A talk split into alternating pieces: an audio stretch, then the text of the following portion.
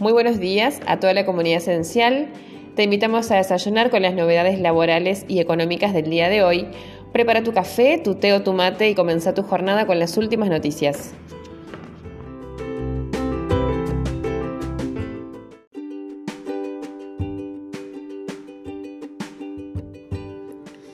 A causa de los diversos inconvenientes para solicitar el beneficio del REPRO a través de la web de AFIP, el Ministerio de Trabajo analizará este miércoles una eventual prórroga.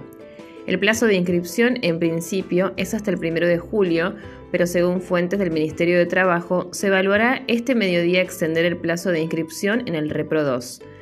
Desde el comienzo de la inscripción, la web de AFIP no funcionaba correctamente para solicitar el beneficio para el pago a cuenta de los salarios de vengados junio 2021.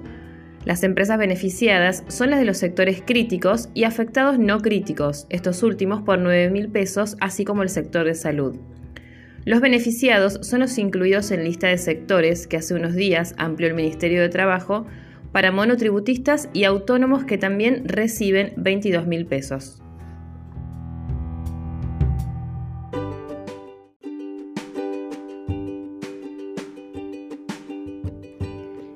El Poder Ejecutivo prorrogó hasta el 31 de diciembre de 2021 las prohibiciones de despido sin causa justa y por las causales de falta o disminución de trabajo y fuerza mayor, así como las suspensiones.